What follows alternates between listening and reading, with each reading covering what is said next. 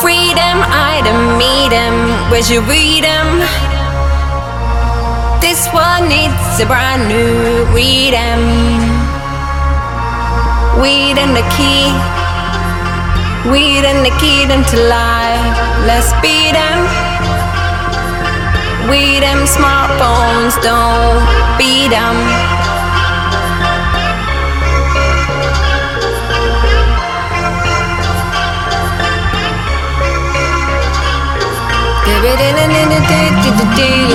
Tiri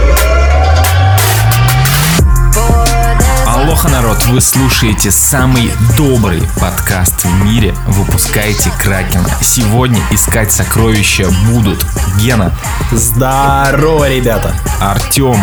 Женя Лох, подкаст Бог. Нормально. Удачного прослушивания, Женя. А самый добрый это подкаст, потому что сегодня отсутствует Евгений. В данный момент он где-то в горах ищет Йети и э, вместе с этим катается на сноуборде. Пожелаем ему Шкоду Ети. Да, Шкоду Ети ищет. Без пробега по СНГ, вот это вот все там, до 15 тысяч, там, ну, чтоб масло не текло, вот это вот все. We solid and we don't need to kick them. This is no southeast and western.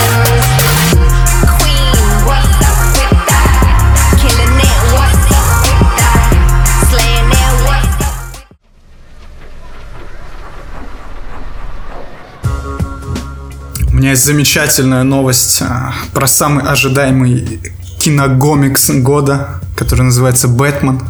Значит так, мужчина выбрал премьеру Бэтмена вместо родов жены. И в чем он не прав, как говорится. А 25-летняя пользовательница Reddit а, рассказала, что ее муж выбрал посетить премьеру ленты «Бэтмен», а не поддержать ее на родах их первого ребенка.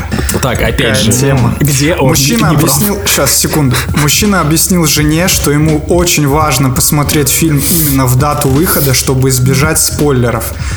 А, Женщина опасается, что из-за премьеры ленты мужчина пропустит рождение ребенка, но он не видит проблемы в том, если познакомиться с малышом спустя несколько часов. Вот, все, по-моему, проблем нету. Мужик сказал свое ну, слово. забавно еще тот факт, что Бэтмен как раз таки и будет идти примерно сколько идут роды. Около 9 часов, да, кажется?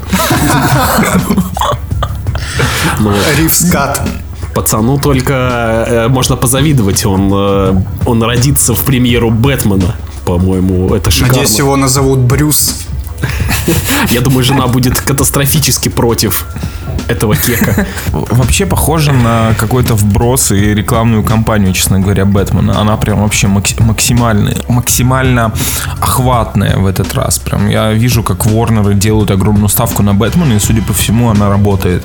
Потому что Бэтмен везде. Э, Насчет пиара, кстати, я до сих пор, я до сих пор э, немножечко в, в таком смятении. Помните, ходил, сука, угарный э, слушок, то, что на съемках Паттисон, типа, э, трахался с Зоей в тачке и на это все мастурбировал. Ну, блять. И многие люди поверили, потому что не было опровержений. И я до сих пор такой думаю, а вдруг? А вдруг? Ген, во-первых, это фейк, только потому, что мастурбировал не Мэтт Ривз, а Чайнинг Татум. А, так, подожди, как Чайник Татум Здесь тонко. Я, в общем, все еще надеюсь, что это была правда. Мэтт Ривз не дрочь. Блин, это шутка была про то, что типа Чайнинг Татум встречается с Зоей Кравец, вот это вот все. А он встречается с ней? Молодец. Да. Он так же, как и миллионы людей на всей планете видел, видел ее соски. Ой, да господи, Зои Кравец показать свои соски, как я не знаю, как пописать нам сходить вообще. Она при любом удобном случае показывает свои соски. А кто против? Да, и, ну да, это неинтересно уже, чувиха. Ты хоть раз без голых сосков может, можешь выйти? Типа вот это уже удивлять. Типа нихера, Зои Кравец не показала сиськи, вау. Интересно. А Есть, есть фотографии в интернете Зои Кравец без голых сисек. И люди гуглят на порнхабе, Зои Кравец одетая. Э, Блин, интересно, будут соски в Бэтмене? Да, только Роберта Паттинсона. А, ну, это ладно. Тебя устроит? Ну, тоже неплохо. Хочу видеть соски пингвина. Я видел сегодня, в- нам в чат скидывали два кадра с интервью, которое недавно было, с- были с актерами, не знаю, это, ну, скорее всего, это не фейк, где Колин Фаррелл во время интервью Бэтмена начал хвалить Человека-паука и такой, ну, это типа другой, конечно, фильм, ну, похер. Да-да-да, это не фейк. А, это не фейк? Нет, это прямо интервью, скриншот с его словами. Блять, угар. Может, он не знает, что это разные вселенные, там, разные издательства. Ну, в принципе, Посрать фильм-то клевый. что то хуйня, что это? Ну, то есть, что то круто, что это? Колин Фаррелл свой мужик вообще. На самом деле, Колин Фаррелл Колин- похож на человека, который, во- которому вообще похуям на комиксы вообще насрать. Почему? Не знаю, просто похож. Вот знаешь, ты, он Артем, похож на человека, который, которому, лю- которому нравится Бэтмен, а Колин Фаррелл нет. Не могу ничего с этим поделать. Колин Фаррелл похож на человека, который смотрит WWE или, не знаю, там, турниры по, по пулу. А мне пришел в Или по дартс. дартсу. Дартс, Да, да. Он, он не смотрит турниры по дартсу, он, сука, участвует в них. Он стоит где-то сзади у барной стойки с сигаретом и, э, э, и чем там, и что они там пьют, и ждет своей очереди. При всем уважении к дартсу, э, какое-то время, когда я был пиздюком по каналу Спортс, я даже смотрел. Единственное, в дартсе не прикольно, что они метят постоянно в одну и ту же полосочку. Там, типа, есть И полосочка. постоянно попадают И в нее. постоянно попадает вообще ничего интересного на самом деле.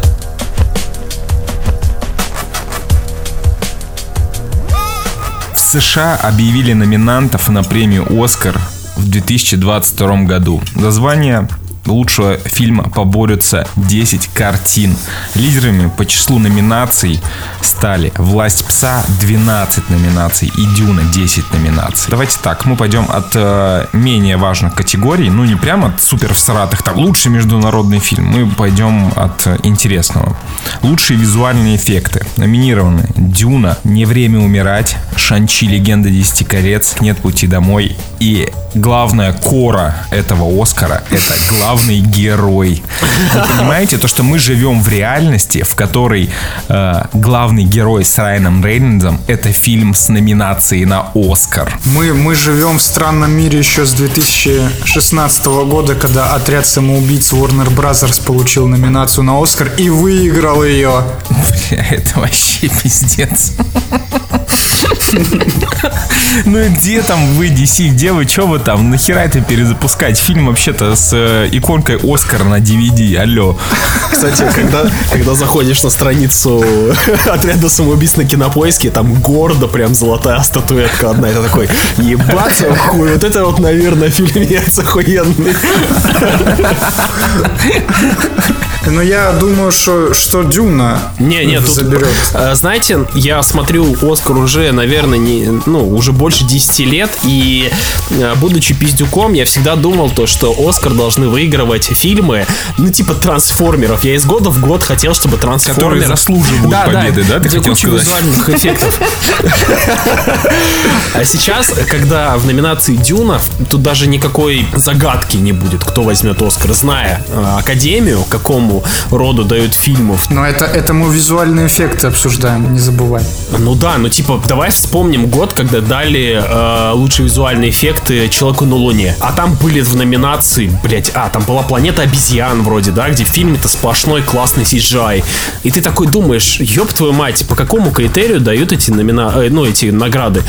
И дают на самом деле, как я понял, э, тем э, фильмам, где визуальные эффекты не видны. Типа как в Интерстелларе. Тоже же визуалку взяли. Но тут, тут прикол не именно в графоне, что ты видишь, блядь, ебальник Таноса. А в том, как что ты не здесь. видишь. Ну да, то есть то, что ты не видишь графона. Ну, типа, смотри, в Дюне при большом количестве эффектов э, эффекты выглядят органично. Они не выбиваются, как, типа, рожа Да, Таноса. они как да? практические Да, да, выглядят. как практически. Типа у Вильнева как раз-таки даже в «Бегущем по лезвию», почему он взял, он вроде взял, да, за визуальные эффекты статуэтку, если не память подожди, проверю. Могу, могу ошибаться. Операторская работа точно. Да, и визуал тоже. Вот, визуалка, опять же, потому что у Вильнева спецэффекты, они очень органично встроены в повествование и вообще всю в органика фильма. Типа, как «Прибытие» тоже. Там много визуальных эффектов, но ты не скажешь, что это фильм, напичканный спецэффектами. Они там классно смотрятся. Поэтому, ну, тут это вообще не тем, ну, темная лошадка, да, мы уже поняли, что это, блядь, главный герой. Дай бог ему здоровья. Следующая номинация, о которой хотелось бы поговорить в таком ключе, э, лучшая операторская работа. Тут у нас э, «Власть пса», «Трагедия Макбета», «Вестсайдская история», «Аллея кошмаров» и снова «Дюна». И тут у меня очень важный вопрос к этой номинации тоже, как к предыдущей. Почему, раз уж вы номинируете э, главного героя за визуальные эффекты, почему вы не номинируете Венома в категории лучшая операторская работа? Очень хороший, логичный вопрос, потому что Венома снял этот Роберт Ричардсон. Роберт Ричардсон, алло, который, который, ну, типа, просто Великий оператор великого кино. мастодонт операторского искусства. Человек, который может снять, блядь, на, это, на пятку. Просто охуительно. В общем, ну да, почему Венома нету? Ну, по-моему, какие-то двойные стандарты против Венома. Кстати, пацаны, я сегодня чуть не купил трусы с Веномом в ленте, но я сдержался. Ген, мне кажется, покупать трусы в ленте это не очень безопасно для твоего Геннадия младшего. Поэтому я не купил. Но соблазн, ох, ребята, был невероятный. Гена сдержался, но если бы он э, купил трусы Венома, то он бы не сдержался. Да, Тут тонко. Нормас, нормас. Кстати, в трусы с Веномом можно обсираться и не мыть их. Да, да, что говорил? Трусы с Веномом с черкашами выглядят только лучше. На трусах с Веномом черкаши не видно. Ну давайте, на кого вы ставите? Кто получит э, э, операторскую? Да Дюна, Дюна, Дюна. Ладно, я выемну и скажу «Вицайская история». Ладно, поехали дальше. Номинация «Лучший анимационный фильм» и О, мое любимое, блядь, номинация любимейшая, нахуй. Я среди охуел. номинантов «Энканто», «Рая и последний дракон», «Побег», «Митчеллы против машин» и «Лука». Как по мне, тут только один нормальный мультфильм – это «Рая и последний дракон». Блядь, Точнее, ты, это ты ровный мультфильм. ёбнулся, ты ёбнулся, Алексей. У меня, тупой, сука, у меня столько воп- у меня вопросы, что там делать Митчеллы против машин, один из худших фильмов прошлого года. У меня второй вопрос, где вершина богов? Какого хрена? Они вот по стилю э, похожи на побег, о котором вы ничего не знаете, правильно? Да, да, да. Анимационный стиль похож на побег, но побег это о том, как афганец сбегает в Швецию и встречается со шведом. Ну, звучит как номинация на Оскар и победа на самом деле. Так, Алексей, блядь, Рая, мы уже с тобой, мы уже с тобой э, об этом спорили, но типа, come on, ну говняный ведь мультфильм. Просто признай это, и мы пойдем дальше. Да это единственный более-менее человеческий фильм. Ладно, понятно, мне с вас не перебороть, пацаны, Кстати. поэтому скажу то, что Митчеллы против машин должны выиграть. Все. Митчелл против машин кусок говна, блядь. Кстати, я не смотрел ни Луку по, по совету Евгения. Наверное, все-таки стоит посмотреть, если все. Там Лука это сон собаки на 6,5 из 10. Я думаю, надо посмотреть «Энканто», потому что что-то какой-то дикий хайп по этому мультфильму. Он там... Нет хайпа же вообще. Но ведь Энканто, Ев- ты чё? ну, Это самый, самый популярный Ну, кстати, фильм да. года, судя по просмотрам. Недавно была э, новость какая-то, не помню где. Короче, Энканто главный мультфильм по просмотрам и сборам года оказалось. И типа очень хорошая критика на него. А что-то как-то Ну, все пропустили. Но ведь Евгений Так ты сказал, вообще что он говно. даже, даже вершину богов пропустил, Леша. О чем речь? Ну, тут да. Ну, не знаю. Мне кажется, то, что анимация в последние годы очень страдает, и из-за этого я такой, типа, ну, нет особого желания ее смотреть. Я Раю-то посмотрел просто для того, что в подкасте было что рассказать. Пацаны, кстати, насчет мультфильмов. Я тут недавно обнаружил, что у Pixar, у Pixar, чтобы вы не путали, ни Sony, ни DreamWorks, ни там, блядь, Illumination, у Pixar выходит мультфильм про большую красную лису. Да, Панда. я сегодня Это смотрел панда. трейлер этого позора. Типа, нет, Это, это панда. да-да, панда. Я краснею? Я, я типа, я сначала подумал, что, ну, это, ну, постер, аннотация, трейлер. Это фильм, ну, типа, очередной мультик про животных э, от студии DreamWorks Sony. Ну, типа DreamWorks, да. А потом я вижу Pixar и охуеваю. Типа, где вот эти вот прогрессивные, классные мысли, сюжеты, которые Pixar так э, славились. Опять, блядь, животные. Ну, реально, круг сомкнулся, что ли? Pixar уже 10 лет ничего не делает нормально. Не, ну с этим я могу поспорить. Pixar иногда выдает крутые мультфильмы, но Раньше он выдавал не иногда, а ну, каждые два раньше, года. да, да. Не знаю, что случилось. При том, что я не скажу, знаете, Дисней случился. что- ну, у тебя Так да. у Пиксара сейчас выходят фильмы каждый год. Как это можно вообще? Как тут, какое качество, о каком качестве можно говорить, когда э, Pixar сейчас как Activision, блядь, Да. Call of Duty, херачит, также Pixar мультики клепает. Вот смотри, э, как- какой, какую цель они преследуют? Выдавая, выдавая... Они, они не преследуют уже ничего. Им приказывают Дисней, блядь, делать нахуй контент, блядь, а мы деньги будем зарабатывать, ебаный рот, блядь. И все. Просто помните, когда пиксаровские мультики выходили, это был праздник э, не только типа для- Событие это прям. было событие для всего мира. Типа люди шли в кинотеатр толпами. Сейчас какая-то, блядь, красная панда. Алло. Ну что это за жизнь домашних животных? Я понимаю, что там может быть какие-то опять ценности, хуенности, э, но где мультфильмы? Даже душа. Ну типа, давайте душа последний вроде мультфильм э, Pixar, который, ну, заставлял задуматься. Все остальное, ну типа, блядь, какие мультики про животных? Come on. Душа заставляет задуматься о том, что надо смотреть под ноги, вот и все. Ну, это уже неплохо. Ну. Это, это уже, это уже, это уже не... Если хотя бы один ребенок не упал в люк благодаря этому фильму, он был сделан не зря. Просто вспоминаю то время, когда выходил ВАЛЛ-И. Потом я помню, когда вышел Вверх. Вверх, кстати, по нынешним меркам, это просто шедевр. А когда вышел Вверх, гениальное а кино, когда да. Вверх вышел, все такие, ну, блядь, что-то как-то Pixar, ну, не дожали, ну, пиздец вообще, ну, что-то вообще не Ага. круто. А сейчас вспоминаешь Вверх, такой думаешь, да дайте мне что-нибудь похожее на Вверх, ребят. Пожалуйста, да, да. Я помню тот великий день, великий праздник, когда вышел Valiant.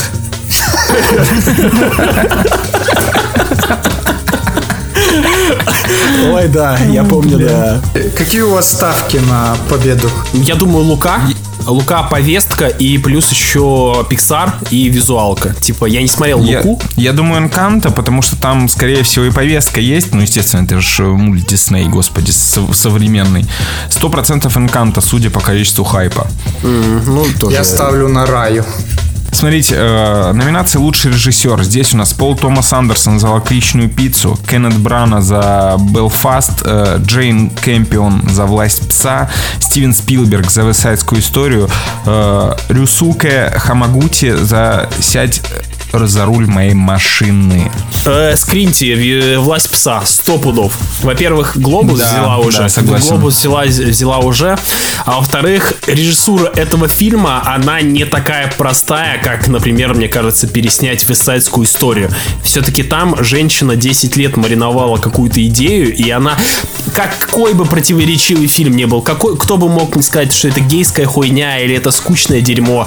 Именно с режиссерской стороны я был вовлечен в историю. Так, женщина это неплохо показывала все, что происходило в этом фильме. Я сейчас не говорю про сюжет, Леша. Не, не, я, я, с тобой, я с тобой согласен. Я с тобой согласен. Тут не то, что я хочу, чтобы она выиграла, просто я понимаю, что, ну, она сто пудов выиграет. Это вообще без вариантов. Особенно после прошлогодней, э, прошлогодней этой выигрыша этой э, женщины, которая сняла «Зимних кочевников». В принципе, понятно, куда Академия смотрит. У меня три вопроса к этой номинации. Первое, Три? где Дэнни Вильнев. Второе, что здесь делал Стивен Спилберг. И третье, где негры. А, Оскар So White. Оскар So White. Слушай, а это три хороших вопроса, Артем. Я не ожидал от тебя такого. Но на самом деле я тоже ставлю на Джейн Кэмпион. Так сильно обсасывали власть пса, что такую сильную номинацию точно он заберет. А давайте еще лучшую мужскую роль тоже затронем. Ага, сексист, блядь. Знаете, вот каждый год получается так, что э, в номинации лучшая мужская роль мы видели почти все фильмы, а в номинации лучшая женская роль ноль, блядь. Нет такого. Ну было. да, есть такое. Есть есть, есть, Потому что вот, согласен. ну, просто это неизвестные фильмы, блядь. Ну давай, давай уж, ладно, если мы затронули тему мужских номинаций. Второй план никому никогда не интересен, особенно мужской. А, давайте. Знаете, я вот это. сейчас смотрю на мужскую роль. Так, среди номинантов Уилл Смит за Короля Ричард, Бенедикт Кембербэтч за Власть пса, Дензел за Трагедию Макбета, Хавьер Барден в роли Рикардо и, великий Эндрю Гарфилд за Тик-Так Бум. Короче, по-быстрому хочу пробежаться и хочу сказать то, что э, я раньше думал то, что Оскар, скорее всего, у Эндрю Гарфилда может забрать Уилл Смит только потому, что он черный, а не потому, что он что-то э, там сделал необычное. Но на самом деле я сейчас понимаю то, что опасность для Эндрю Гарфилда представляет больше Кембербэтч за власть пса. Тут вообще довольно, довольно мощный состав, э, крутейшие, мастеровитые профессионалы. Ни одного Эдди Редмейна нет в номинации. Thanks God. при всей крутости с сыгранным, э, ну, роли Кембербача, он все равно играл плюс-минус Кембербача. Вот, например, Уилл Смит в «Короле Ричарде», он и мимику, и позы, и слова. Вот он был прям весь, весь фильм вот другим человеком, я бы так бы сказал. И как Ну по да, мне... вообще Уиллом Смитом не пахло во многих моментах. Но и были тоже Уилл Смитовские моменты.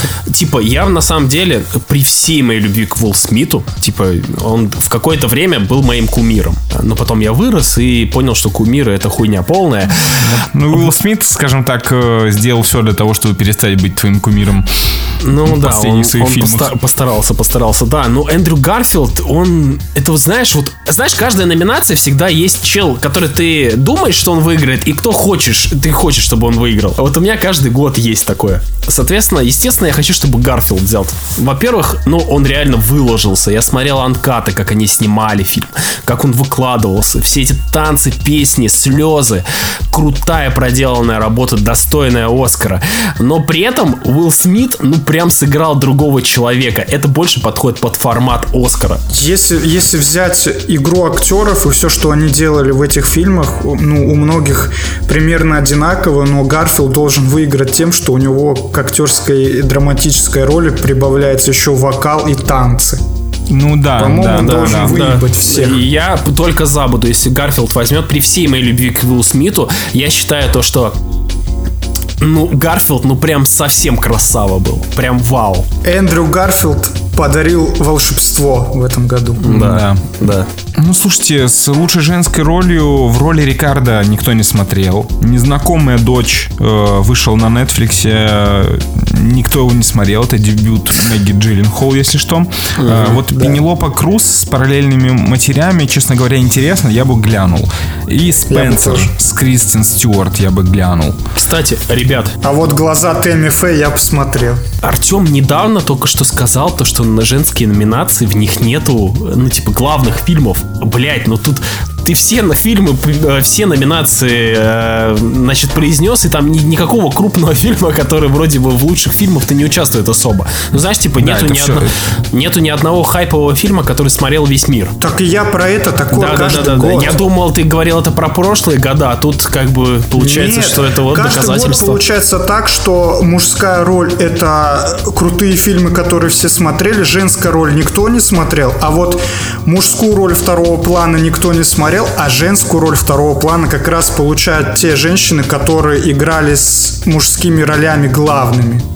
Такая Кстати, тема да, происходит. да, ну реально. да, да, тебя- реально. Ну, это вот тебе и сексизм идет голливудский. Прям при... прекрасное доказательство того, что творится. Бля, да, из, из года в год и вправду такая херня творится. Леха реально произнес все эти фильмы, в которых играли женщины. Э, Ни в коем ни один не случае... смотрели, ни, да, ни в коем случае никакого неуважения. Просто, ну, фильмы мимо меня прошли. Но они очень тихо вышли, Да, очень, да, очень тихо, тихо выходил вышли. каждый этот фильм.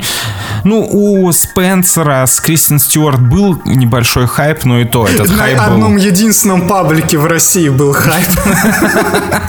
Ну, и э, параллельные матери только за счет того, что он на фестивалях по- понасобирал наград. Вот, а все остальное вообще очень и очень тихо. Давайте к лучшему фильму. Давайте, лучший фильм номинации «Лучший фильм». «Кода», «Ребенок глухих родителей», «Сядь за руль моей машины», «Лакричная пицца», Король Ричард, Дюна, Власть пса, Белфаст, Вестсайдская история. Не смотрите наверх и аллея кошмаров. Вопрос, где тик-так бум, суки?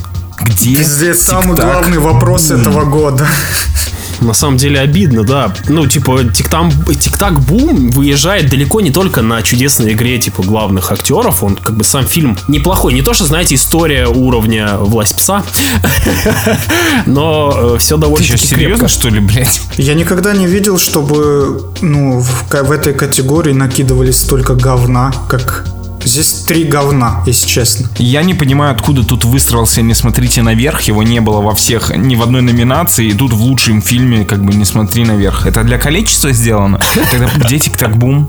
Подождите, реально, его Это сделано, чтобы подчеркнуть, что кто его снимал? Адам А, Маккей.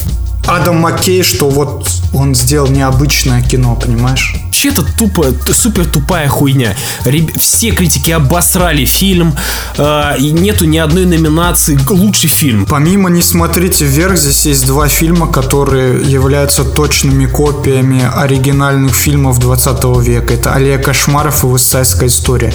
Нахуя они здесь? Где «Тик-так-бум»? Вопрос остается актуальным. Не знаю, мне кажется, сам Стивен Пи- Спилберг такой, типа, «С- я просто снимал фильм для... Стивен Спилберг снимал его для себя, так Да, же, да. как и Дель Торо. Они любили эти фильмы в детстве, нахуярились, блядь, пивасы и пошли снимать. Все, знаешь, великие режиссеры иногда хотят снять какой-нибудь, типа, ремейк. Смотрите, короче, как это было. Стивен Спилберг заходит в студию и говорит, я хочу снять вестсайдскую историю. И ему говорят, зачем? Она же уже была снята. Он говорит, вместо покрашенных краской европейцев в роли пуэрториканцев у меня будут пуэрториканцы, и они дают ему 100 миллионов.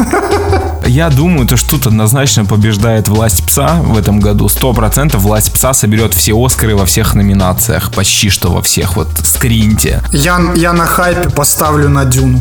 Я посмотрел недавно «Власть пса», и это прямо джекпот всего то, что нужно для того, чтобы взять Оскар. Реально, там, знаешь, там при том, что гей-тема, она, как я слышал, знаешь, типа, рецензия на Кинопоиске была классно описана, типа, обратная сторона горбатой горы. И я такой, ну, блядь, да.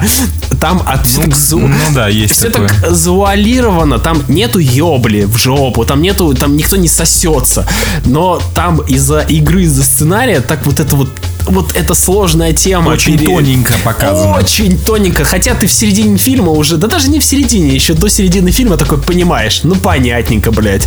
О Гейское мне? напряжение, короче. Там гейское напряжение, блядь, такое, братан, было просто жесть. Хотя, опять Там же, очень жесткое гейское напряжение. Блин, Артем, вообще, честно говоря, глянь «Власть пса». Ну, серьезно, мне кажется, то, что это важный фильм года, и э, мне кажется, тебе просто будет интереснее следить за Оскаром, если ты посмотришь этот фильм. Это касается, кстати, и наших слушателей тоже. там Как была- останется несколько дней до церемонии, я его посмотрю. На самом деле, в этом году все выглядит до- вроде бы достаточно интересно за счет того, что в номинациях творится хуй пойми что, поэтому, видимо, этот Оскар мы все-таки смотрим. Напоминаю, прошлый мы все спали.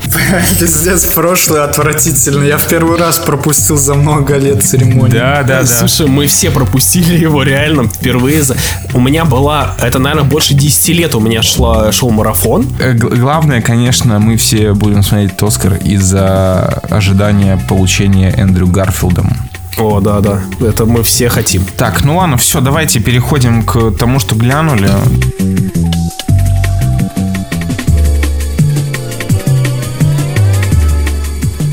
Посмотрел, в общем, на днях один из лучших сериалов года прошлого. Э, на сервисе Hulu он выходил, называется «Ломка». А «Ломка» — это экранизация одноименной книги, основанной на реальных событиях об опиоидной эпидемии в США.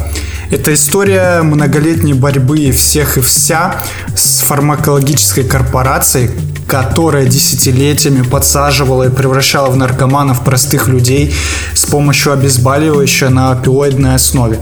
Да, короче, сериалов про наркозависимых огромное количество, чего стоит э, всеми обглоданная эйфория, но ломка берет тем, что делает упор на невольно попавших в такое положение людей. Потому что любому, кто испытывал в то время какую-либо боль ну, в организме, будь то травма на производстве или банальная зубная боль, выписывали лекарство, которое вызывало смертельную зависимость. Они знали то, что их лекарство вызывает такую зависимость? Или так произошло, и они потом это обнаружили? А, Это лекарство было новое, и оно подавалось как э, нечто инновационное, которое э, заглушит любую боль, вы будете нормально спать, у вас не будут болеть давно убитые суставы. И вот на первых этапах, получается, люди не знали, что оно э, вызывает зависимость, потому что все уверяли, что количество зависимых от этого лекарства, ну, на проверках, на первых этапах э, производства этого лекарства всего 1%. То есть это был тотальнейший наеб в истории человечества. Ну вот я тебя об этом и спрашиваю. То есть компания знала то, что эти лекарства вызывают зависимость, и все равно их барыжило. Да, да, да. Это наеб уровня Кэтлин Кеннеди на посту президента Лукасфильма. Сука. Смотря сериал, вы узнаете историю, как одна семья с помощью мошенничества, хитрости, денег, ума и смелости смогли построить многомиллиардную империю на отравлении миллионов жизней. Здесь шла в бой агрессивная маркетинговая кампания, э, менеджеры по продажам, которые втюхивали очень зверско э, свою э, продукцию этой компании, угрозы, все новые и новые упрощения к выписыванию рецептов, подкупы врачей, чиновников, которые регулировали выпуск лекарства на рынок. Ну, В общем, сюжет за 8 серий охватывает несколько десятилетий, которые переплетаются между собой, делая историю нелинейной. А, В одной сюжетной линии рассказывается о враче маленького шахтерского городка в исполнении Майкла Китона. И он уже забрал золотой глобус за свою роль. Его сюжетная линия о самом начале волны эпидемии. А, К Китону приходит первый продажник из фармакологической корпорации, который впаривает инновационное лекарство, которое спасет всех от боли. А вторая сюжетная линия держится на агенте УБН в исполнении Розарио Доусон, которая несколько лет спустя принимается за работу по устранению препарата с улиц. Там прям показано, что у аптек стоят очереди очень э, в наркоманского внешнего вида людей, которые пытаются получить это лекарство. Это выглядит дико жутко. И никто это даже не контролирует. И вот персонаж Розарио пытается с этим справиться. И третья сюжетная линия о трех прокурорах, которые несколько лет спустя э, сюжетной линии Доусон уже борются со зловещей фирмой путем судов, исков и, в общем, полноценную операцию проводит по этой теме. Звучит очень классно. Это охерительно. Я вообще не знаю, почему в России э, просто штиль по этому сериалу. Там Потому что это 3000 хулу. оценок. Потому что это хулу, Артем. Хулу, блин, нигде не хайпится. Плюс его... э, Ладно, еще на Netflix нет. Его нету ни на, я так понял, ни на медиатеке. Ну, то есть его легально нигде ты не посмотришь. Ну, слушай, Amazon тоже у нас нигде не посмотришь, но люди смотрят. Ну, хрен знает. Просто нужно как-то рассказывать, блядь, об этом, не знаю. А Как ты вообще на него наткнулся? А, Открываете, короче, список победителей Золотого Глобуса, листаете вниз, видите, что Майкл Киттон за сериал получил статуэтку, и ты такой, о, интересно.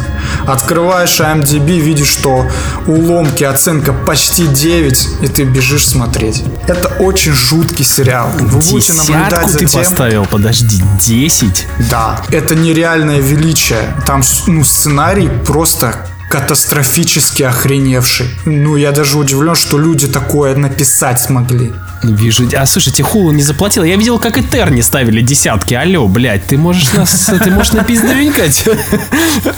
Да, да, Хулу связались с неизвестным русским и В смысле, неизвестно. Ты ведущий подкаста «Выпускайте Кракена» вообще-то. Контент-менеджер, блядь, в Кракене. В паблике ВКонтакте.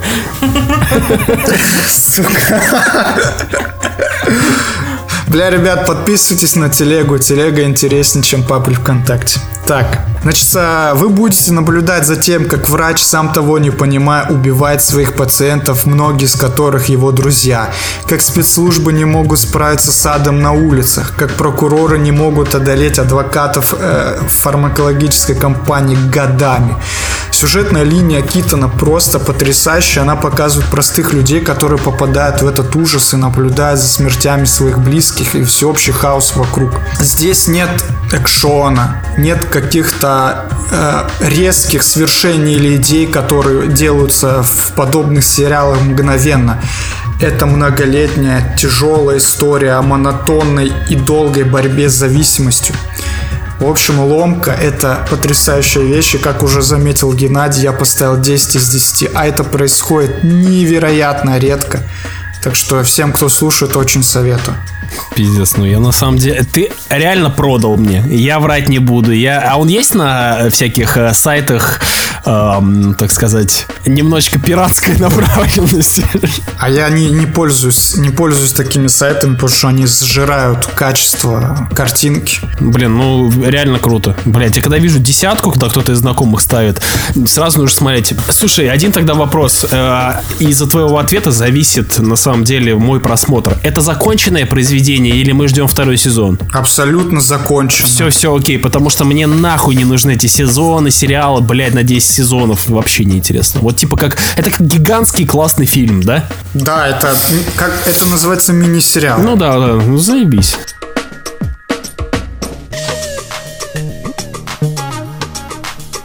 Было бы классно, если бы у меня была бы какая-нибудь заставочка, типа All bad gold. Блять, слушайте, без Жени Гена ебанулся вообще сегодня. Просто человека с цепи спустили. На самом деле мне подарили большую бутылку Ягермейстера, и я хуйнул пару рю- рюмок, поэтому, А, ребята... все понятно. Нормально. А, не суть. В общем, а, посмотрел несколько старых классных фильмов, и сегодня я обозначу, ну, парочку, которые заслуживают внимания, так сказать. Грубо говоря, это будет такой, знаешь, э, fast review. И плю- Да, да, и плюс э, те люди, которые не ознакомлены были, как я, пусть тоже посмотрят. Начнем сегодняшнюю рубрику классных старых фильмов с фильма «Беглец». Я давно хотел посмотреть фильм «Беглец». Это с что- Харрисоном Это с Фордом? Харрисоном Фордом. О, офигенное кино. Старый э, фильм, который еще в 90-х дико хайпил. Фильм нам рассказывает историю о том, как герой Харрисона Форда, который законопослушный гражданин, классный хирург, его обвиняет в убийстве жены. Естественно, он с этим фактом не согласен, и посредством некоторых жизненных обстоятельств, которые с ним происходят, он сбегает из перевозки в автомобиле, в котором его везли в тюрьму. И начинается приколдес. Сюжетная линия делится на две части. Тут всплывает персонаж Томми Ли Джонса, про которого, кстати, я говорил в прошлой рубрике. Я говорил, что... Мы помним, э, то- он мразь. Что Томми Ли Джонс мразь, а тут Томми Ли Джонс опять делает, делает так, чтобы я его полюбил. Поэтому Томми Ли Джонс опять нормальный чел. Ребят, я забираю свои слова Томми Ли. Джонс получил за эту роль Оскар, кстати, на секундочку. Вот, поэтому а, и а, начинается сюжетная линия, как Харрисон Форд, будучи суперобразованным и умным мужиком, начинает наябывать систему и вести свое расследование, кто убил его жену. И чтобы, собственно, э, найти убийцу и при этом себя спасти. А параллельно персонаж Томми Ли Джонс, в принципе, хуй кладет на это все и пытается просто его найти. И тут начинается такой, знаете, классный экшен из 90-х, этот Mind Games, когда два крутых актера, реально мастодонтов, начинают, типа, бегать, ну, один убегает, другой, другой его ловит, и, в общем, на фоне этого получается, помимо того, что крутой экшен, так еще и ну, крутое повествование. Я на самом деле всем рекомендую э, посмотреть этот фильм. Э, он, его многие могли не посмотреть, но это реально местами блокбастер. А, люди, которые смотрели Гриффинов, Симпсонов, Южный парк или другое количество огромных фильмов, даже, блин, игру какой-нибудь серии, э, серии Silent Hill могли видеть референсы из этого фильма. Очень много всего, но на самом деле он настолько культовый, э, что многие люди начали оттуда э, тырить всякие моменты. Например, блин, по нему снят фильм. Сейчас многие могут поржать надо мной, но есть пародийный фильм с Лесли Нильсоном, называется «Без вины виноватый». А, Это такой, ну, типа, в нулевых снимали вот на волне хайпа с фильмов с Лесли Нильсоном, э, ну, типа, пародии, типа, там, «Шестой элемент» или там те же самые... а, Да без вины «Голый- виноватый «Голый- посмотрела гораздо больше, чем беглеца. да, да, вот, реально. Окей, тогда мне не стоит описывать. Э, русские люди, которые, скорее всего, смотрели фильм «Без вины виноватый», это, это пародия на фильм «Беглец» э, с Харрисоном Фортом. Только, ну, типа, серьезный. Всем настоятельно рекомендую посмотреть. Он реально очень динамичный. Э, там реально, ну, типа, Харрисон Форд на своем, как по мне, пике. Он еще тогда не стал сильно выебываться, как сейчас. Это реально классный фильм из 90-х, который стоит посмотреть. Несколько лет назад его посмотрел и кайфанул. И знаете, как на него наткнулся? Я очень люблю фильм с Уиллом Смитом «Враг государства». Смотрел кто-нибудь? Конечно, Это- мы такое уважаем. Это И уважение. вот я просто нашел «Беглеца» именно потому, что там очень смежные темы. И второй фильм, про который я хочу поговорить, уже в начале подкаста заикнулся то, что я э, поговорю про Стивена Спилберга. Собственно, годами я мариновал этот просмотр. И я реально не смотрел этот фильм, но на прошлой неделе я решил все-таки железно ознакомиться, с чего начинал Стивен Спилберг. И я наконец-то посмотрел фильм «Челюсти». Не знаю, смотрели ли вы фильм «Челюсти», Я не смотрел челюсти. Вот, видите, Я не смотрел. я посмотрел фильм «Челюсти». И, пацаны, этот фильм вообще нихуя не состарился, я вам клянусь. Ну, да, бывают моменты, когда, наверное, аниматронная кукла в виде а, гигантской акулы выплывала, э, тебе иногда казалось, что фильм немножечко не прошел проверку временем, но при этом все не так страшно, как вы думаете. Все статусы, вот эти вот, вот это вот все, что дают фильму челюсти, что это первый летний блокбастер. Э, он же собрал почти миль- полмиллиарда долларов, ребят, в то время, когда, ну, типа, там, собрать 20 миллиардов, это был успех. В общем, «Челюсти» — это по-настоящему охуенный фильм. Он держал меня, реально, там принципы саспенса, они работают, ну, типа, реально круто, как вот, как сегодня. Если бы сейчас снимали фильм про гигантскую акулу, он плюс-минус был бы, ну, типа, такой же, либо хуже, потому что Спилберг, я хуй его знает, как ему это удалось, но статус напряжения... Стэтхэм сейчас попердел в стул. Бля, кстати, Мэг, ничего такой фильм. Да бля, что? Ну, слушай, там, там был кадр, где они поймали гигантскую акулу, и потом такие, типа, е, мы выиграли, и потом Мегалодон выходит на- наружу и съедает эту акулу. Ладно, похуй, не суть. А, Мы- это референс на призрачную угрозу, что ли? В общем, это люди, которые избегают просмотров старых фильмов, апеллируя тем, что это старое говнище.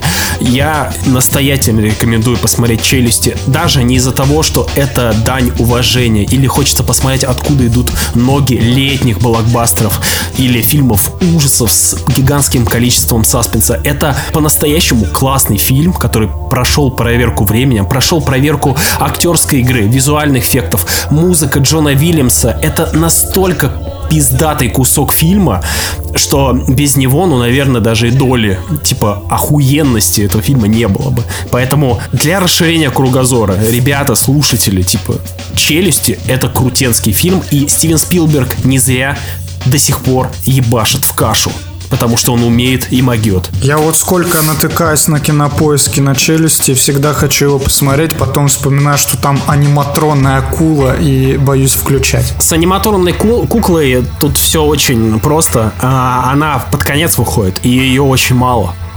Поэтому вообще с этим проблем нету. Там, э, там Может, смотри, может, сегодня даже посмотрю. они, ну знаешь, типа из разряда, чем меньше видишь, чем типа больше видишь. Вот это вот из того разряда. Знаешь, типа они как в че- э, фильм Чужой. Там же мало показывали э, ксеноморфа. Вот здесь также мало показывали акул. Там показывали камеры под водой и музыка Джона Уильямса. И ты понимаешь, что пиздец плывет. И вот все вот боятся, вот это вот корпоративные хуи, которые говорят, да не все нормально. И наш главный герой говорит, то, что не все нормально. И ты такой, блядь, да это до сих пор с таким сюжетом снимают фильмы. А тогда Стивен Спилберг с этими сценаристами, операторами уже, типа, для того времени, ну, это очень круто. Кстати, насчет чужого. Однажды у Ридли Скотта спросили, почему вы не сняли ничего круче чужого? И он ответил, а кто снял?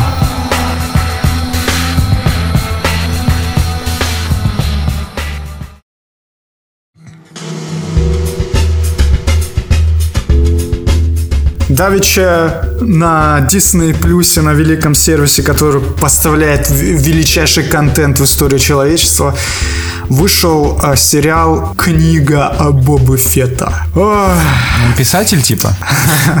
да, он сел, блядь, почитать книгу ебучую. У нас есть 7 серий, за сценарий каждый отвечал Джон Фавро, который наснимал э, 16 серий «Мандалорца». Смотрите, я вам расскажу, что проис- происходит в каждой серии. Первая серия Боба Фетт лежит в бакта-камере. Это такая штука, которая восстанавливает здоровье. И он вспоминает, что с ним было э, пять лет э, между возвращением джедая и данным моментом. И значит, в первой серии он идет из точки А в точку Б, а потом из точки Б в точку А. Сука, он Вот такая доставщик вот Яндекс еды. серия. Вот такая первая серия. Это референс на Безумного Макса, я уверен. Пошел нахуй. Он просто реально такой, так, я иду сюда, меня забирают таскены, я от них убегаю, иду туда, потом возвращаюсь к таскенам. Первая серия 37 минут. Значит, со вторая серия книги Боба Фетта. Блять. Сука. Вторая серия, вот она крутая, потому что там Джон Он Фавро... бежит из точки А в точку Б. Нет, это там попизже. Не Джон идет. Фавро делает, делает референс на момент из GTA San Andreas, когда Big Smoke расстреливает на крыше поезда уебков. Какой кошмар, блядь. Здесь Боба Фетт берет таскенов, обучает их ездить на вот этих спидерах мощных, и они нападают на поезд, ребята. Так, окей, окей. Продажа Это идет, вторая молодец. серия. Третья серия. Книги Бобы Фетта. Это абсолютное дерьмище дерьма. А, до этого все замечательно, да, было? Ну, вторая серия классная. Ну, на самом деле, она такая экшоновая, драйвовая. Мне было очень интересно ее смотреть. Но третья серия это куча говна, снята Робертом Родригесом. Да запретите, блядь, ему снимать уже, ёб вашу мать. Кто ему нахуй вообще позволяет камеру в руки брать?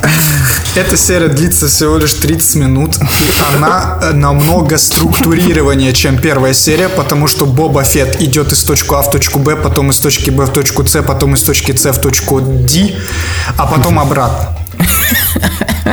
Сложно. Четвертая серия книги Бобы Фетта. Я даже не помню, что там было.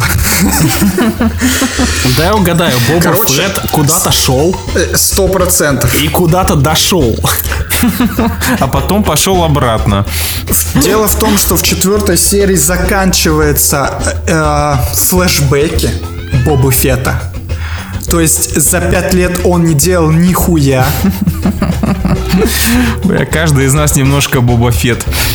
Самая главная проблема сериальной вселенной э, Звездных войн, что они уже сделали внимание на том, что Мандалорец происходит спустя 5 лет после возвращения джедая, и тут пошли проблемы с вводом всех других персонажей, потому что после возвращения джедая каждый должен был что-то делать, но из-за того, что они попадают ко вселенную в Мандалорце, они, получается, за 5 лет ничего не делали. Что Боба Фетт, что Асока. На работу ходили, чё им? Самая большая претензия с э, четвертой серии это кто как Дисней навалил кринжа с названием звездолета Боба Фетта. Все мы знаем, что он называется Раб 1, правильно? Все, все мы знаем, да, Артем, все в курсе. Все мы знаем. Я тоже Что знаю. называется Раб 1. И дело в том, что Дисней поняли, что это название оскорбляет нахуй всех.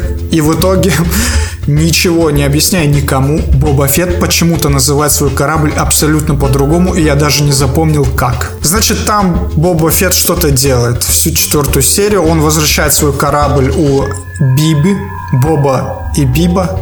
Это официальный мем книг Боба Фетта. Пятая серия. Какого сериала? Пятая серия. Сука, как мне это резать, блядь, потом?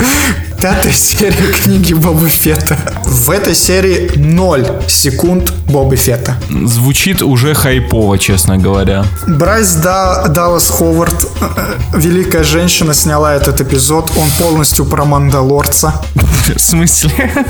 Почему? Серьезно? Почему? Это же про Боба Фетта сериал. Почему там... Пятая серия так и называется Return of the Mandalorian. Блять, они такие на середине сериала. Блять, что какая-то хуйня выходит. Дайте про Мандалорца. Давайте его сюда, блядь. И вот пятая серия полностью про Мандалорца. Он там Блядь. ходит, ходит, выполняет заказики, как обычно. Сражается, Серьезно? да, сражается темным мечом, разговаривает со своей подругой, которая вот эта вот оружейница. Слушайте, потом Лунтик, блядь, появился. Лунтик, блядь, начал что-то ходить делать. Потом Шрек, блядь. Бэтмен, Шрек. Вот э, это была пятая серия книги Боба Фетта. Так, окей, шестая. Я, бля, предвкушение. Шестая. Шестая серия книги Боба Фетта. Здесь режиссер Дэй Филони и сценарий написал в соавторстве с Джоном Фавро Дэй Филони. И как вы думаете, кто будет в шестой серии А, книги блядь? Асака, Ну, видимо- Асака и Мандалорец. Асака, Асока, Мандалорец и Люк Скайуокер. И не только.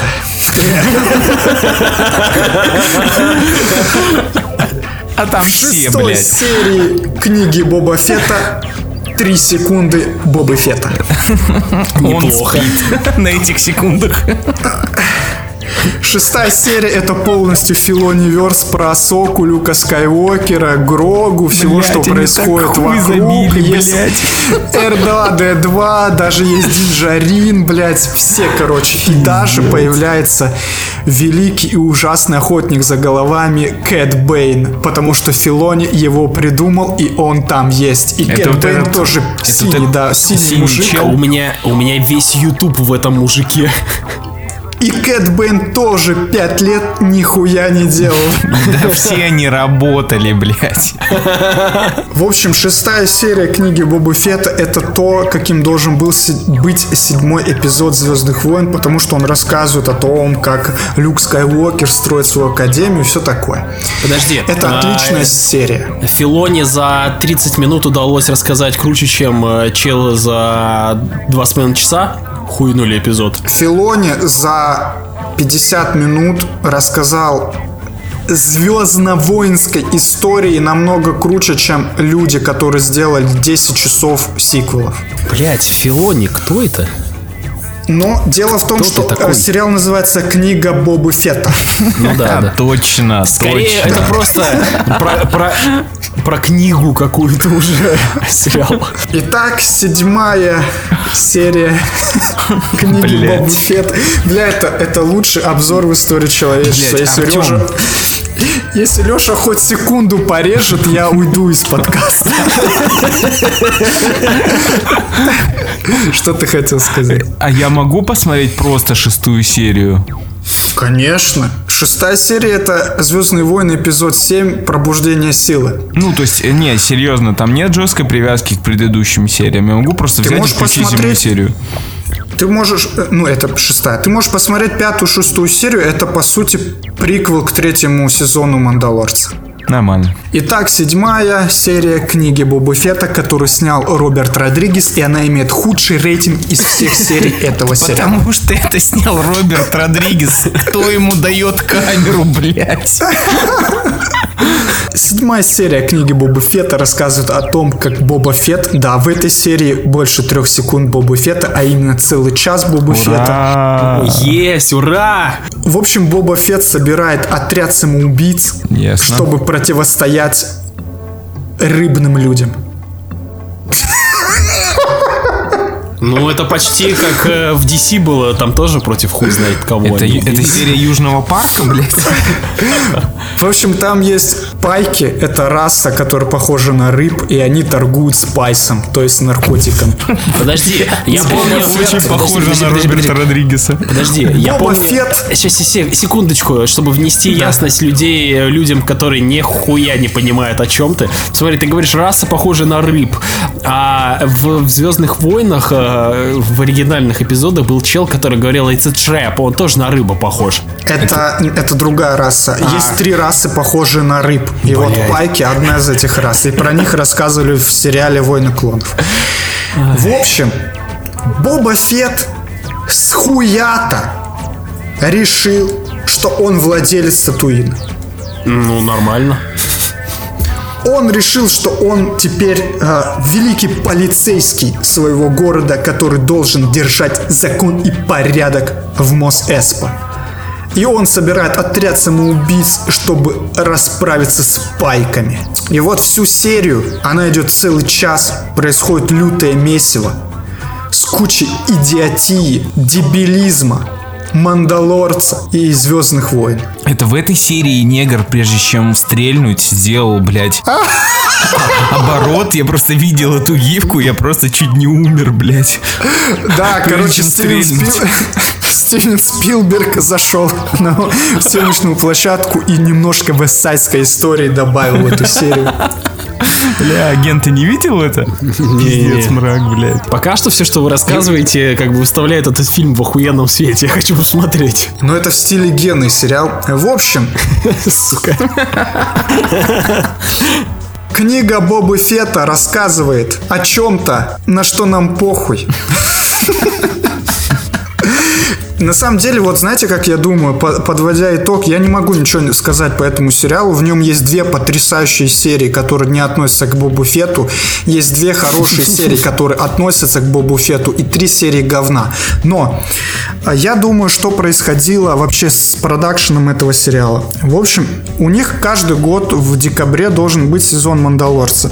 И вот они собираются в 2020, в 2021 году, в начале 2021 года, и понимают, что Педро Паскаль настолько сильно занят съемками в The Last of Us и вообще во всей своей залупе, что он доступен только на три серии. И поэтому они решают, что у них есть возможность сказать, как выжил Боба Фетт, но этой возможности у них также на три серии. И Дэйв Филони такой говорит, слушайте, а я еще хочу Асоку показать. Люблю очень Асоку. Люблю Асоку, нравится Асока, нужна Асока. И вот получилось так, что у них есть 7 серий. Три серии с Педро Паскалем, три серии про Бобу Фета и одна серия Филони Верса. И вот так получился этот сериал. Абсолютно каша из всего, что можно было сделать полнометражными фильмами. Но это сериал на 7 серий, книга Боби Фета. И это смотреть только для прожженных фанатов, как я. Остальным можно тихонечко спать. Мне нравится Мандалорец. Вот тут вот единственное, что мне Звездных войн нравится. Типа, вообще, да, мимо? Или можно все-таки глянуть? Нет, нет, ты тоже можешь. Здесь целых три серии с Мандалорцем. Почему бы не Знаете, что, знаете, что меня очень сильно напрягает? Э, Меня напрягает то, что Нацизм? Дисней такие поняли то, что весь референс к э, вестернам в сеттинге Звездных войн зашел людям в Мандалорцы, и они начинают это активно пушить. То есть у них нет меры ни хрена. Э, Это касается Боба Фета, и это, судя по всему, будет касаться Оби-Вана. Как многие уже после этого постера Оби-Вана сказали, блять, у вас огромная вселенная с миллиардом планет и персонажей, но все, сука, тусуются на Татуине. А если ты на Татуине, то ты должен снимать вестерн во вселенной Звездных войн. Нет, не надо снимать. Вот, у вас есть Мандалорец, все хватит. Да у них проблема с тем, что Джордж Лукас с самого первого эпизода загнал Оби-Вана на Татуин, его невозможно оттуда вытащить, но люди хотят видеть еще Оби-Вана. И на самом деле это, это не будет вестерн, я думаю, это будет жесткая драма о том, как этот мужик выживает в этой ебучей пустыне, еще он должен заботиться о Люке. Я думаю, половина сериала про Оби-Вана. Это будет флешбэк во времен во времена войны клонов, потому что им деваться некуда. Они не могут 6 серий рассказать о чуваке в пустыне. Им придется что-то придумывать. Не могут, они это сделали уже, блядь, э, тремя сезонами, двумя Мандалорца и у книги Боба Фетта. Я очень надеюсь, то, что э, Оби-Ван э, такой отдаст Люка, изобретет какую-нибудь веб-камеру, установит приложение на свой телефон, чтобы следить за Люком, и улетит на другие планеты. И в конце он вернется на Татуин. К сожалению, нет. Повторюсь, э, Оби-Ван — это последняя надежда всего, что связано со Звездными войнами в моей жизни. Боба Фета я э, игнорировал, потому что я понял то, что мне это не интересно абсолютно. И вообще в целом Звездные войны уже ну, просто поперек горла стоят. Поэтому Оби-Ван это реально последняя попытка сделать что-то достойное.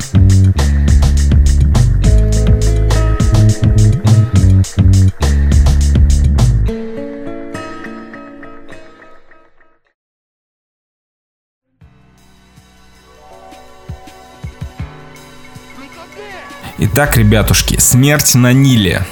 Важная ремарка. Я не собирался смотреть этот кусок говна. Мы договорились всем подкастом, то что я, Гена и Артем идем смотреть э, Uncharted, а Женя идет на смерть на Ниле.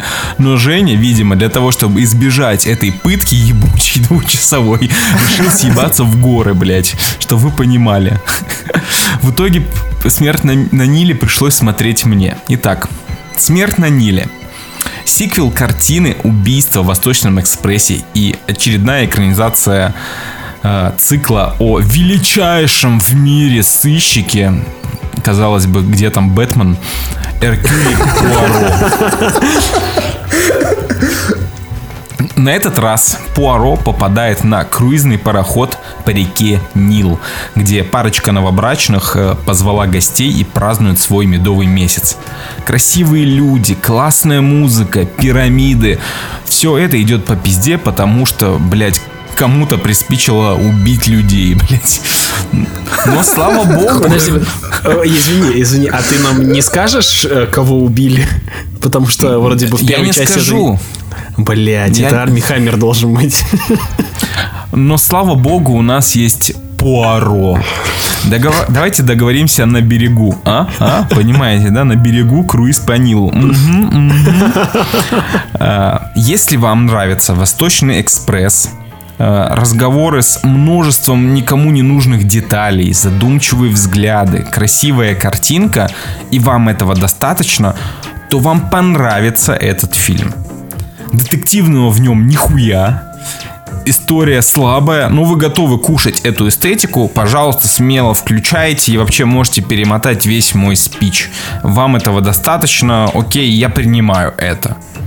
Но если вам нужен крепкий, герметичный детектив, это особый поджанр детективов, для которого характерны определенные черты. Э, Все герои, включая жертву, убийцу, подозреваемых, э, сыщика, находятся в одном помещении, откуда никто на данный момент преступления не мог выйти. Так же, как никто посторонний туда не мог войти. В итоге под подозрением оказываются абсолютно все персонажи. Так вот, э, если вам нужен герметичный триллер, то смело проходите мимо.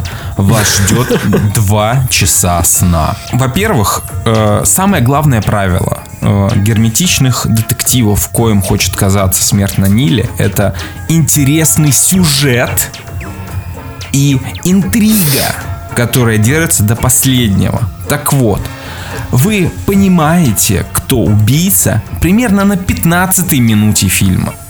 При том, что вы это считывается сразу же. Это считает даже ребенок, кто убийца в фильме.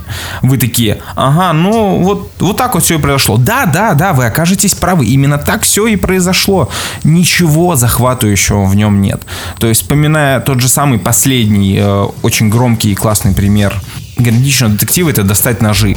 До самого конца, до развязки вы не представляете, кто убийца. То тут сразу же ты такие, а, все, окей. И самое забавное то, что такое ощущение, как будто люди, которые должны были отвечать, актеры, которые должны были отвечать за сохранение интриги, они играют хуже всех. Ты такой, ха, Ты играешь так, потому что ты убийца или потому что ты плохо играешь?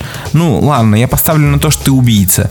И да, ты вы оказываетесь снова правы. В этом фильме слабый сюжет и интригу, кто убийцу, прячут за красивой картинкой, которая на самом деле очень красивая. Э, Египет э, 1937 год, насколько я помню. Э, Очень классно. То есть я, в принципе, обожаю Египет. Сет- Сеттинг Египет, Египта очень классный и красивый. И в этом плане все замечательно. Но, опять же, даже этого Египта там всего лишь, ну, минут 5 от силы. Все происходит в помещении. Что касается самого нашего великого сыщика. Так вот, этот сыщик умудряется дико тупить, и ты с самого начала не понимаешь, почему он великий. При этом каждые три секунды он называет себя великим. Сам себя же, блядь, называет великим. Ты такой, типа, чел, успокойся, блядь. Ну, серьезно. Даже, даже другие персонажи ему говорят, «А, слушайте, вы постоянно пиздите про то, что вы лучший, блядь. Но вы проебались уже несколько раз в ходе фильма. И ты такой, да, реально, это факт. Он, он точно не работает как классный детектив. И, естественно, он все понимает только в самом конце. Хотя, блядь, все очевидно. Вот. э, Герои в картине шаблонные и картонные. То есть я понимаю то, что это экранизация э, книги, но все равно это настолько все приторно и скучно смотрится, что э, вы реально спите весь фильм. Э, и из-за того, что персонажи шаблонные картонные, вам кажется то, что и актеры играют как-то омерзительно. Реально не О, а стараются. Да. Можно спросить, как там наша любимая Гальгадот? Запретите нахуй ей играть, блядь, запретите. Это, про, этот кринж, я не могу на него смотреть. Я смотрю на нее и понимаю то, что мне еще повезло, то, что ее дублировали. То есть актер дубляжа играет лучше, чем она раз в 700, возможно. Может быть, в 800. Ужасная актерская игра. Но в какой-то момент фильм делает э, сюжетный поворот, и мне становится чуть легче, чуть легче и чуть приятнее смотреть это кино. Э, Еще очень забавный факт, то что после всех ситуаций, если вы помните, то Арми Хаммера давно не было в кино. Э, Те, кто не в курсе, Арми Хаммер жестко закенслен за, за насилие какое-то и за каннибализм. Какой-то.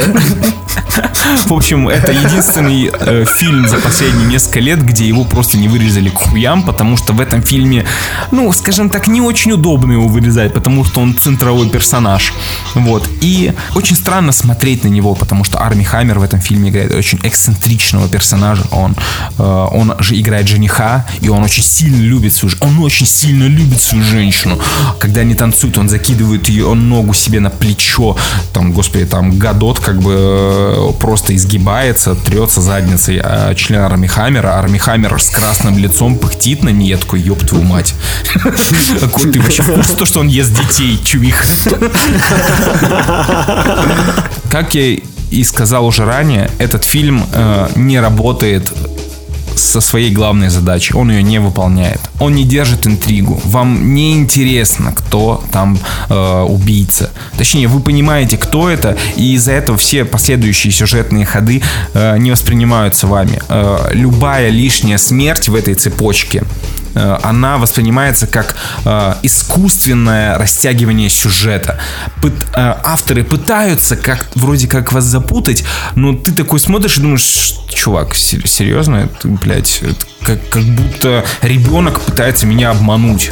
Такой, я уже все понял, все. Можно просто перейти к моменту, где Пуаро скажет, кто убийца, и все разойдутся домой. Но нет, это очередной фильм на два с лишним часа, в котором, если вырезать весь кал, останется, ну дай бог, час 30. В общем, если вам понравилась первая часть, окей, посмотрите. Абсолютно то же самое. Но, опять же, если вы ждете хороший триллер-детектив, абсолютно мимо.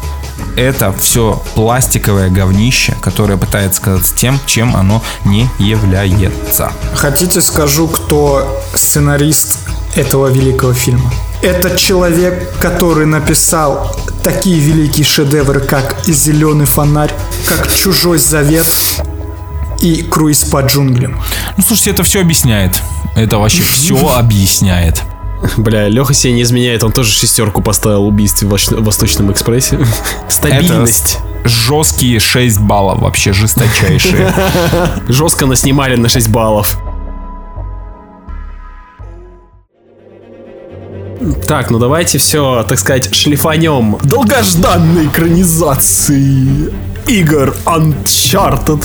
Сегодня я за рецензиста, но в этот раз мы посмотрели коллегами все фильм. Что удивительно, поэтому дискуссия и какое-то подытоживание в итоге будет э, совместное. Поэтому, ребят, кайфуйте, напрягайте ушки. Рецензия у меня будет лайтовая, поэтому не напрягайтесь, пацаны, может даже немножечко с вами посремся. Но не суть. Uncharted. На картах не значится. В общем, давайте будем честны. Э, экранизация серии игр Uncharted, ну, идеи не то, что прям из лучших. Не то, чтобы структура и сюжет игры не подходит под формат фильмов, э, на самом деле наоборот. Игра довольно-таки кинематографична. Naughty Dog, которые э, все это делали, дело сделали, я имею в виду в плане игр, они не скрывали, что ориентиром брали и фильмы про Индиану Джонс. Проблема тут в другом. За все года, когда выходили игры, разработчики могли влюбить, смогли в себя влюбить миллионы игроков. Э, на это им понадобилось 10 лет и 4 полноценные игры. Геймеры по всему миру наблюдали за приключениями Нейтрона Дрейка и его команды. А задачей же кинематографистов было рассказать похожую историю, но только за два часа. Э, Давайте посмотрим, получилось ли, ли у них что-нибудь. Сразу говорю, что я не буду воздерживаться в сравнении с играми, потому что это вот, ну, это два произведения, которые связаны очень сильно. А, Начнем с сюжета.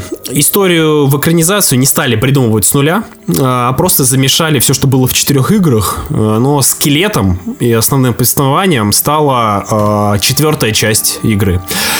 Нас знакомят с молодым и зеленым воришкой по имени Нейтан Дрейк, сыгранным Томом Холдом. А, О касте мы побеседуем э, позже с моими коллегами. Я здесь не буду ничего говорить про каст, поэтому мы с ребятами обсудим в конце. А, ну и в один прекрасный момент он знакомится с загадочным мужичком по имени Салли, которого ну, в своей манере представил Марк Волберг. Салли, как водится в приключенческих фильмах, а Uncharted это на минуточку квинтэссенция жанра приключения со всеми своими условностями и приколдесами. Так вот, Салли предлагает Нейтану взяться за некую авантюру, по итогу которой кто-то будет очень богат, а кто-то найдет ответы на тревожащие вопросы. А, ну и тут следует традициям, которые сформировал сам жанр. Наши герои отправляются в погоню за сокровищами. Первые два акта данного фильма это на 100% предсказуемый приключенческий фильм а-ля «Сокровища нации». Даже люди, которые не играли в игру, это важно все равно поймут заранее все сюжетные повороты. Банальность, тривиальность местной истории натурально заставляют иногда, ну, знаете, зевнуть. Уж больно все происходящее на экране до боли знакомое. Но вы не подумайте, Данная проблема свойственна, в принципе, для всего жанра. Даже в игре, по большей части, был банальный сюжет. Но было несколько отличий. Первое это продолжительность игр. Нам рассказывали ну, не очень оригинальные истории, но зато детально их описывали. Второе – это большое количество диалогов. Из-за постоянных бесед персонажей они становились ну, по-настоящему живыми. И третье, самое очевидное отличие – это геймплей. Мы были непосредственным участником приключений. Из этих трех особенностей мы и прощали всю банальность истории, где Нейт из раза в раз находил чудо-артефакты, из раза в раз э, у него его хотели отобрать. Некие злодейские злодеи. С сюжетом, ну, не то чтобы очень заладилось. А, что у нас по экшону? Вот тут вот экранизация меня местами приятно удивила. Сцена с самолетом, э, которую уже все видели в трейлере, по моему личному мнению, по моему личному мнению, получилась даже лучше, чем в игре. Планы, эффекты, структура этой сцены была выше всех похвал. Смотрелась на одном дыхании. Но это ладно, мы это все уже видели в трейлере, плюс-минус других фильмов, сцены с падениями, гравитацией, герой там что-то хватается, это ладно. Это все круто. Но по-настоящему я удивился, когда начал, начался финальный акт с нахождением сокровищ. Ей-богу, ребят, это были невероятные полчаса. Я не буду спойлери- спойлерить, но креативность и реализация финальной зарубы даже меня заставила хлопать в ладоши. Это было что-то между Форсажем и пирата, пиратами Карибского моря. Так, ребят, э, люди, которые услышали слово Форсаж, спокойно.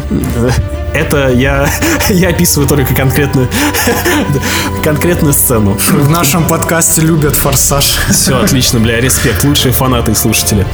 В общем, последние полчаса заставили меня поверить, что у ребят еще есть порох. Сцена полностью была придумана для фильма, и вы не увидите ее в играх. А, хотя бы из-за третьего акта стоит смело смотреть фильм Uncharted. Что по итогу? Наверное, это одна из лучших экранизаций игр, это, конечно... Да, факт. ну, это, конечно, не очень почетный титул, давайте будем честны, но э, все же, все же, по-моему, это приятно. Как летний фильм на один раз, я думаю, вполне сойдет. Это ни в коем случае не гениальный фильм, который будет классикой приключенческих фильмов, но это может быть крепким началом для достойной франшизы. Я надеюсь, история повторится, как и с игрой. Когда вышел первый Uncharted, ну, никто особо не проперся. Все просто сказали, это была нормальная игра, но вторая часть в итоге изменила всю игровую индустрию. И еще хочется отдельно выделить камео Нол- э, Нолана Норта. Как говорится, спасибо, что живой. Это чел, который я говорит... похлопал на этом моменте. Который говорит Даже я, человек, Дрейка. который не играл в игры, все понял. Я тоже похлопал единственный в зале, поэтому э, молодцы то, что они, ну, кинули такую пасхалочку, поэтому я заметил, многие заметили, поэтому, ребята, респект. В общем, вот такое вот мое а, краткое мнение насчет интерпретации Uncharted. Я, в отличие от тебя, у меня нет претензий к первой части, ну, первой части фильма, потому что это буквально копия моего любимого приключенческого фильма после Индианы Джонса, который называется «Сокровище нации». Это же буквально «Сокровище нации» было. Да. Да, это это же да. круто смотреть. Да это Ну, классика. Классика Просто, жанра. просто мне в третий раз уже было, ну, совсем неинтересно наблюдать за этим, при том, что это все накладывалось на то, что я плюс-минус видел в игре, и еще я это видел в других фильмах, и поэтому, ну, тут совсем как-то банально выглядело. Ну, я не сказал я то, что, например, играл, например, поэтому- например, первый поиск больших сокровищ, который был, э, помните, они когда носились с крестами, но мне было на самом деле неинтересно. Я вам врать не буду, мне было э, неинтересно. Но Мне вообще с кайфом, потому что я чувствовал вайп «Сокровище нации». Такой, вау, круто. Загадочки, разгадочки. Может быть, потому что я не являюсь фанатом сокровищ нации, я являюсь фанатом Николаса Кейджа, а это разные вещи.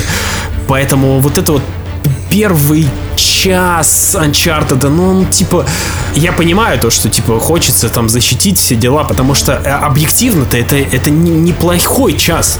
Просто мне было неинтересно его смотреть, лично мне, потому что я это уже видел сто раз. И это помимо того, что в игре видел, я это видел еще и в фильмах других. Это условность жанра, который, к сожалению, никак не переступить. Вот такое вот в приключенческих фильмах знакомство с персонажами. Такое, такой поиск сокровищ в фильмах про приключ... ну, про поиск сокровищ. Тут хуй пойми, что придумать. Леша, а ты на чьей стороне? Я не очень разделяю Гениной риторики по поводу того, что первый час э, омерзительный. Э, мне кажется, то, что не омерзительный, точнее, а скучный и заезженный. То есть, понятное дело, да, что он заезженный, но мне в этом плане фильм спасла химия между Холландом и Уолбергом. Как ни странно, она была.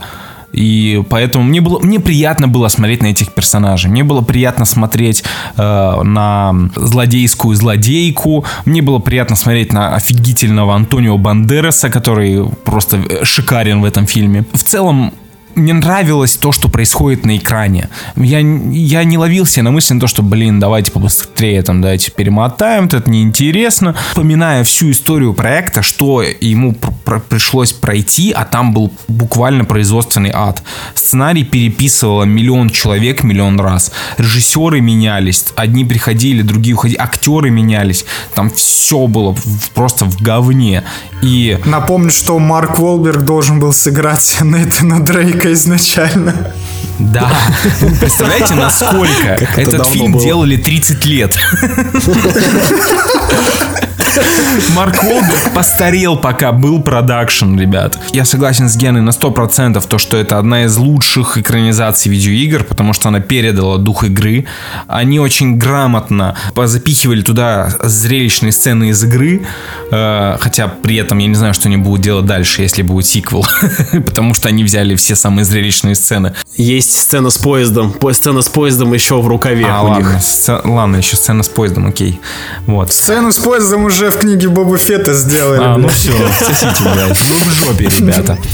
Это классное кино, которое ты смотришь, отдыхаешь, кусочек лета э, во время зимы, но у меня есть э, небольшие но. Это, как мне кажется, то, что они не совсем попали в некоторых персонажей. Они не совсем попали в характеры некоторых персонажей. Возможно, это из-за их возраста, потому что они типа все еще молодые. Это до событий первой части Uncharted. Но мне кажется, что Марк Уолберг немножко играет Марка Уолберга, а не Салли. Я тоже хочу с вами об этом поговорить. Ну, Лех, закончи спич, у меня есть по этому поводу мнение. Я не увидел там Салли, я увидел Марка Уолберга, классного, балдежного Марка Уолберга, который хорошо смотрится в этом сеттинге и вообще в приключенческих фильмах. И мне кажется, что они не попали в характер Хлои. Потому что Хлоя в игре это такая, она очень мистическая, загадная, загадочная восточная женщина, такая жгучая, которая у не- э, ты видишь то, что у нее там в голове какие-то свои мыслишки, она, она может предать тебя в любой момент. Короче, э, в фильме ее персонаж э, очень однобокий, он не глубокий как мне показалось. Все остальное просто супер. Опять же, я плюсую Гене за его хвалебные возгласы по поводу последней сцены. Я такой, окей, ладно. Я Вы удивился. украли, вы украли все до этого, но тот момент, когда вам пришлось все-таки что-то придумать, вы э, смогли и придумали что-то клевое. Блять, это просто охуенно. Я вспоминаю, вот только вот, а, хочется еще раз пересмотреть. Настолько это, на самом деле, это же настолько на поверхности, э, настолько просто, насколько гениально. Ну, типа, блядь, круто.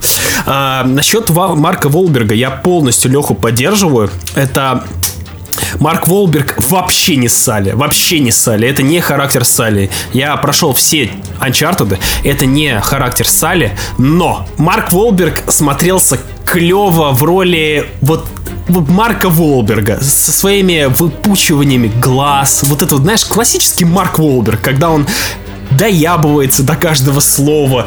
Такой вот он создал определ... ну такой своего Салли, э, потому что, ну, Себя, своего себя. да, да, ну, типа, характер Салли по игре, но он довольно-таки, не то что прям банальный, но он без приколов. Это, типа, пожилой чел, который знает больше, чем, э, больше, чем главные герои. И он никогда не унывает. Такой вот клевый, клевый дед. А Марк Уолберг стал таким вот каким-то циничным хуем, который тоже не отчаивается, в принципе, э, но, но характер другой. Давайте поговорим на самом деле про коня, так сказать, в помещении. Это Том Холланд, про с которым, наверное, ну, было много споров о том, что он слишком молодой, и он Человек-паук, все дела, не очень подходит визуально. А у вас были проблемы с Холландом в роли Нейтана Дрейка? Я, кстати, немножко чувствовал Питера Паркера.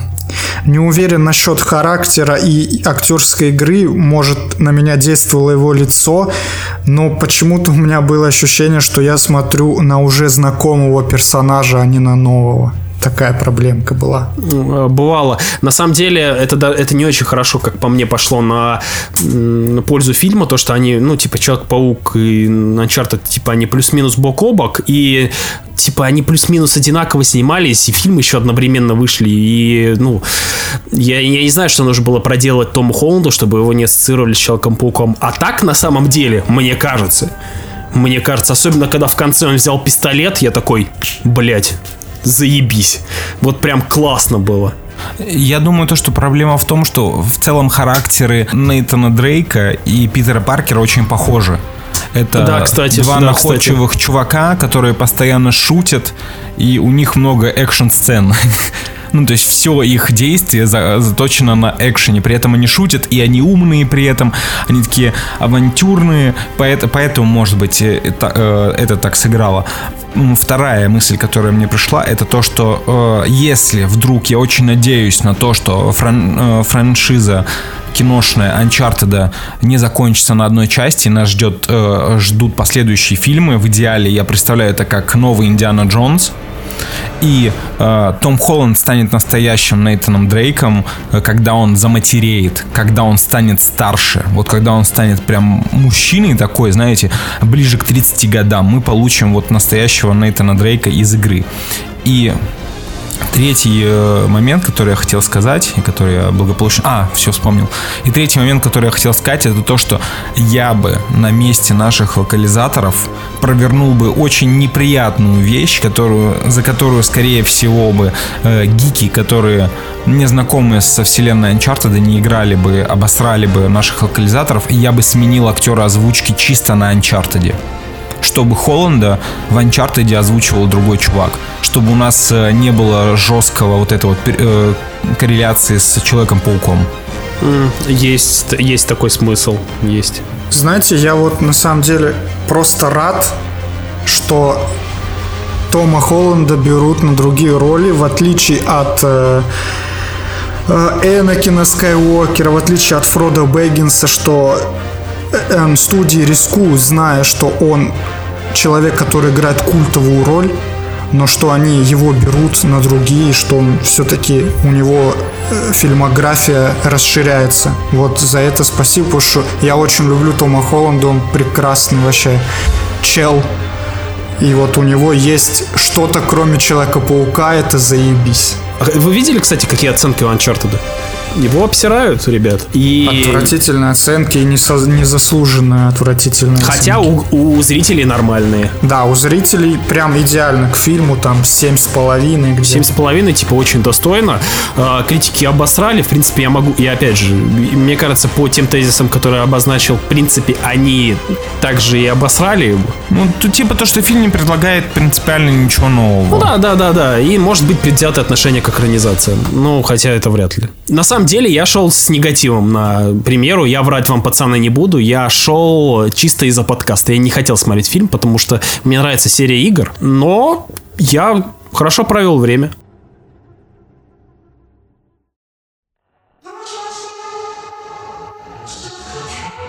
И на этом все, дорогие друзья. Большое спасибо, что слушали. Не забывайте писать отзывы, ставить оценки, подписываться. Не забывайте про наши замечательные Boosty со special ами. С вами были Гена, Артем, Леша. Целуем вас пузики.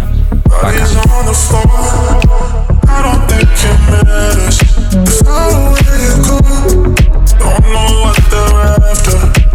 don't.